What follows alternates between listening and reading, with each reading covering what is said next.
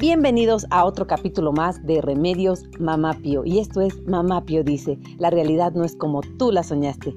Yo soy Mamá Pío y en esta ocasión te traigo un recuerdo maravilloso del libro de Vicente Carrasco Madrigal que titulado Otumba, Apuntes y Recuerdos de mi Tierra.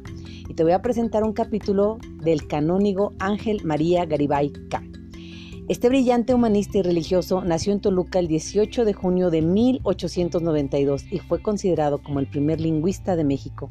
Hizo sus estudios en el Seminario Conciliar de México, se ordenó sacerdote el 28 de octubre de 1917 Sirvió en el Ministerio Parroquial de Gilotepec, Estado de México, de 1917 a 1919 y de cura en la parroquia de Otumba en 1932 a 1941.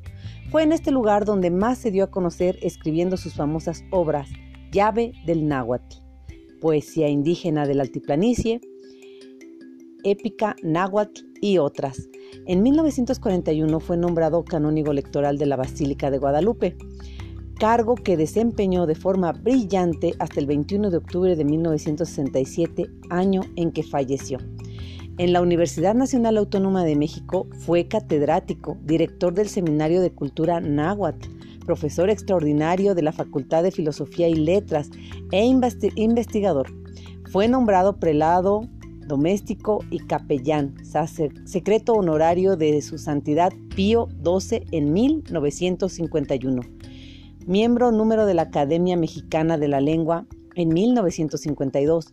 Fue uno de los tres de los mexicanos, seis, a quienes se confirió el título de la Historia General de las Casas de la Nueva España. Obtuvo el Premio Nacional de Letras en 1961. Hablaba además seis o siete idiomas, entre ellos el hebreo.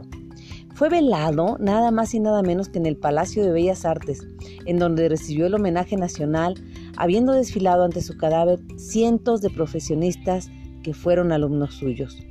Murió en su casa de Buen Tono número 347 a la edad de 75 años y fue sepultado en el Panteón Francés de la Piedad.